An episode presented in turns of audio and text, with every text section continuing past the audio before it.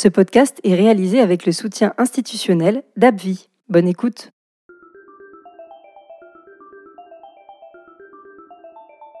Salut à tous, vous écoutez le troisième épisode de Ma Mickey, le podcast des patients atteints d'une Mickey, une maladie inflammatoire chronique de l'intestin.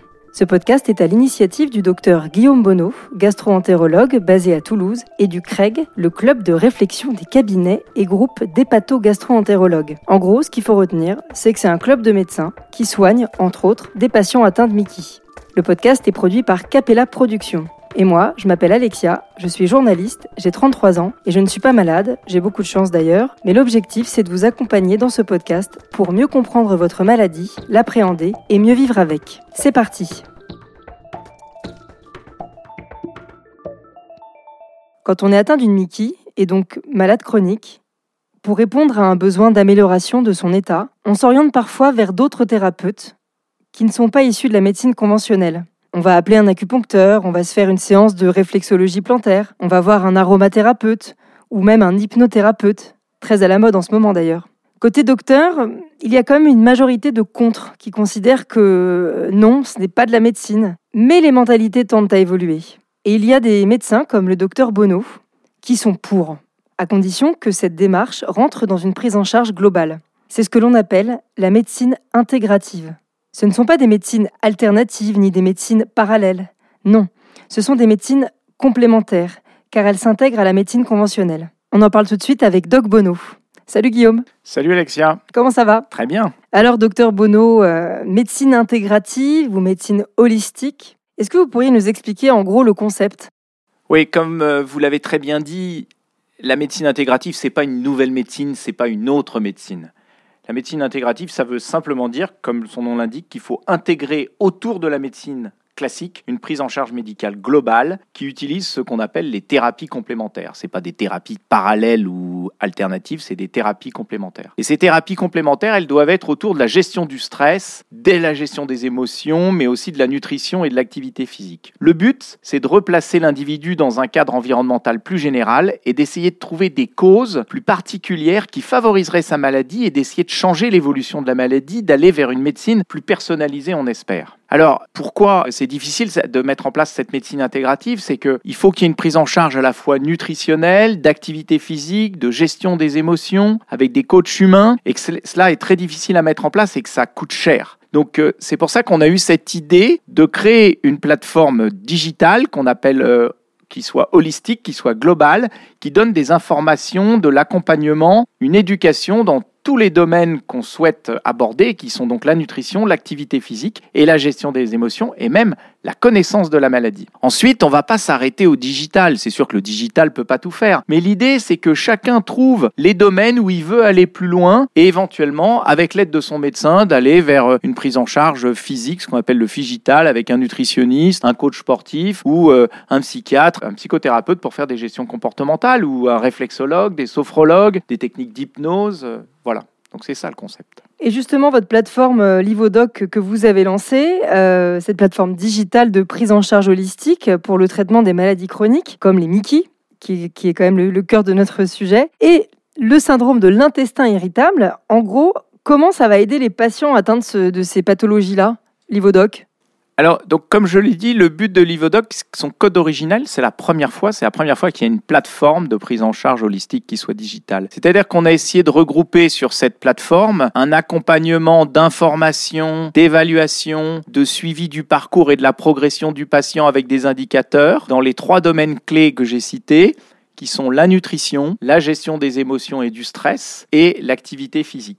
Ce qui est important, c'est que c'est des informations qui sont scientifiquement validées, c'est des experts qui se sont penchés là-dessus, et qu'on espère ainsi qu'on va pouvoir jouer sur les causes, les facteurs déclenchants des poussées euh, de la maladie. Ce qu'il faut bien comprendre, c'est que tout est lié c'est-à-dire que euh, la nutrition, la façon dont on s'alimente est liée à ses émotions. Inversement, ses émotions vont avoir un lien avec l'alimentation. L'activité physique va avoir un retentissement sur les émotions et dans l'autre sens, et l'alimentation. Donc c'est pour ça qu'on a voulu que ce soit un, outil global et qui touche à toutes ces dimensions. Quand vous dites nous, c'est qui Qui est à l'origine de l'Ivodoc? Euh, L'Ivodoc, l'origine, c'est... Euh, bah, puisque au début on l'a fait pour la gastroentérologie, c'est-à-dire qu'on l'a développé initialement pour les Mickey parce que ça nous semblait être là qu'il y avait un vrai besoin de prise en charge globale de la maladie au-delà du médicament. Mais euh, on s'est rendu compte qu'il y avait un énorme besoin dans notre spécialité qui est le syndrome de l'intestin irritable, qui est une maladie chronique mais elle fonctionnelle. Et puis on se rend compte que la problématique elle est identique dans les autres maladies euh, de civilisation qui sont les maladies rhumatismales chroniques inflammatoires, la dermatologie avec les pathologies comme le psoriasis voilà, donc on, pense qu'on va le développer, euh, ce concept, adapté bien sûr à chaque pathologie. Donc ce sont des médecins qui sont à l'origine de l'Ivodoc C'est des médecins, mais on s'est aidé aussi de nutritionnistes, de coachs sportifs, bien sûr, parce qu'on n'a aucune compétence pour euh, faire une réadaptation à l'activité de la pratique de l'activité physique. Et puis euh, il y a Frédéric Lenoir, le philosophe, qui nous a apporté une dimension non médicale, mais philosophique, de concept de prise en charge globale et du bien-être. Est-ce que vous pourriez, Guillaume, donner un exemple concret sur les bénéfices de cette plateforme, par exemple pour un, patient qui aurait la maladie de Crohn, euh, je sais pas, il, va se balader sur le sur l'Ivodoc, comment il va réussir à, faire sa petite tambouille euh, pour en tirer les meilleurs bénéfices possibles? Comment ça va se passer? Bah, l'idée, c'est vraiment, c'est ce qu'on a dit, c'est d'aller de pas se fixer uniquement sur un des facteurs environnementaux. Donc il faut, euh, par exemple, travailler sur la nutrition. On va d'emblée, pour une maladie inflammatoire intestinale, mais si possible pour un syndrome de l'intestin irritable, aller vers ce qu'on appelle une alimentation de type anti-inflammatoire. C'est l'équivalent du régime méditerranéen. Mais il va falloir aussi que le patient, on l'emmène bien au moment où il a des poussées pour lui expliquer, ben non, là, il faudra que vous fassiez un régime particulier sans résidus parce que vous avez une maladie qui est sévère à ce moment-là. Et il faut aussi bien l'informer des travers euh, et des conséquences qui peuvent être négatives de certains régimes. Par exemple, les régimes à la mode qu'on appelle les régimes sans FODMAPS, qui sont ces régimes sans sucre fermenticible, comme le lactose et le fructose. Bon, bah ça, c'est des, des régimes qui peuvent vous faire du bien sur vos symptômes, mais c'est pas bon au long cours sur votre flore intestinale, parce que ça va sélectionner des mauvaises bactéries qui vont au contraire aggraver votre alimentation. Donc on et peut donc pas avoir... Ouais, donc Déclencher des poussées, du coup. Bah oui, oui, c'est ça. Donc on peut pas avoir un régime sans FODMAPS au long cours. C'est c'est pas c'est pas une bonne solution. Voilà. Donc tout ça, si on n'a pas ces informations-là, euh, on peut pas s'en sortir euh, tout seul. Donc ça, c'est pour le côté euh, de la nutrition. Et puis après, comme je vous ai dit, il y a la gestion des émotions. Donc on s'est aidé d'un psychiatre, du docteur Nathalie Feuché, d'un philosophe, euh, le Frédéric Lenoir avec, euh, si possible, une, évolution vers le lien entre le corps et l'esprit par le yoga, quoi, de pas simplement être sur le côté euh, esprit. Mais ce qu'il faut bien comprendre, c'est que tout est lié entre nutrition, activité physique et gestion des émotions. Par exemple, une gestion des émotions, de la peur, de la colère, d'anxiété pourra entraîner un comportement alimentaire déviant avec une prise compulsive de sucre en excès ou de corps gras qui vous feront du mal en aggravant votre surpoids et en déréglant votre flore intestinale pour aboutir à une dysbiose délétère pour l'évolution de votre maladie. C'est bien cette connaissance des liens qui permettront de changer votre gestion des émotions et des comportements alimentaires déviants qui en découlent. D'autres exemples par exemple, un surpoids limitera l'activité physique, un régime équilibré riche en fibres corrigera la dysbiose avec une amélioration de la production de neuromédiateurs. C'est un peu compliqué tout ça, mais par exemple la dopamine, et on sait que ces petites substances sont bons pour le moral. Donc votre régime équilibré riche en fibres améliorera votre moral. Tout est lié. Tout est lié, ça me fait penser, euh, Guillaume, au, livre Le charme discret de l'intestin, finalement. Euh, effectivement, on dit que l'intestin, c'est souvent notre deuxième cerveau. Enfin, l'appareil digestif, non, c'est pas ça? Oui, c'est exactement ça. C'est-à-dire que à la fois euh, ton cerveau va avoir des actions sur ton intestin et inversement, ta flore intestinale aura des actions sur ton cerveau. Donc c'est une boucle dans les deux sens. Donc il faut que ça devienne un cercle vertueux.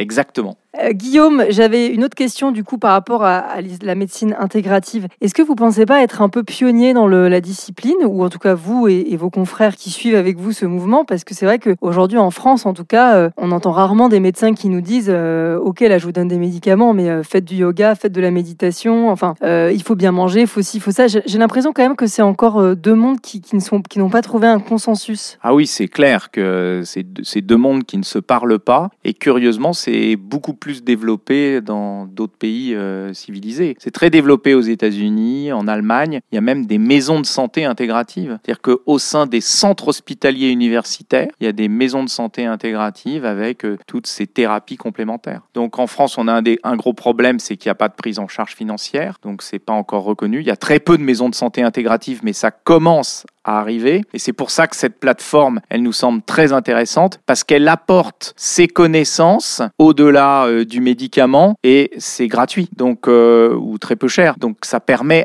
à tout le monde d'accéder à ça, même si le digital, je suis d'accord, ça, ça n'est pas la panacée et ça n'apporte pas tout et qu'il faudra bien sûr qu'il y ait un support physique de coaching associé mais c'est déjà mieux que rien. C'est vrai, ce genre de démarche euh, bienveillante, louable euh, et qui font du bien. On entend euh, de plus en plus, ça me permet de rebondir, docteur Bono, sur ce sujet, on entend aujourd'hui de plus en plus de médecins dire que les patients doivent être acteurs de leur santé. C'est particulièrement vrai, j'imagine, pour euh, les maladies euh, chroniques type euh, Crohn ou, ou peut-être même le syndrome de l'intestin irritable. Est-ce que vous avez un mot à dire là-dessus? Parce que finalement, la médecine intégrative, c'est aussi une manière de dire aux patients, ce que vous disiez, reprenez un peu le pouvoir. Bah oui, c'est exactement ça. Mais tu sais, dans la civilisation, il y a, d'autres exemples. Hein. On sort du concept du docteur miracle qui donne le médicament miracle, cette espèce de pyramide où tout vient d'en haut. Maintenant, euh, les individus sont euh, considérés comme éclairés et responsables. Et ils sont donc acteurs de la santé, ce qui est, ce qui est beaucoup mieux, parce qu'on a une attitude, euh, un engagement global positif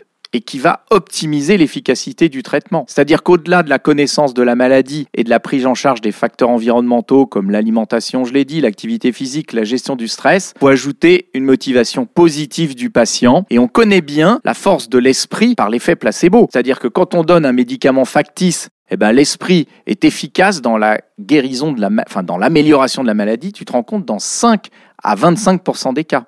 À l'inverse, une vision négative du médicament, avec des peurs, de l'anxiété autour de ce produit, vont générer à eux seuls des effets secondaires et une perte d'efficacité. C'est ce qu'on appelle l'effet nocebo. Donc euh, aux patients de choisir, mais je crois qu'il faut être positif et être acteur de sa santé. Alors juste une dernière question, docteur Bono. Euh, puisque l'Ivodoc existe, euh, l'idée c'est que nos auditeurs aillent faire un tour sur l'Ivodoc. Mais si il faut être acteur de sa santé, il faut quand même pas oublier qu'il y a aussi beaucoup de pièges, beaucoup de fausses informations sur Internet. Vous avez aussi fait ça parce que peut-être vous êtes rendu compte qu'il n'y avait pas les vraies infos sur tous les sujets ou est-ce qu'on trouve vraiment à boire et à manger aujourd'hui sur Internet? Bah C'est ça, c'est exactement le problème. Il y a deux problèmes. C'est qu'en effet, on trouve à boire et à manger.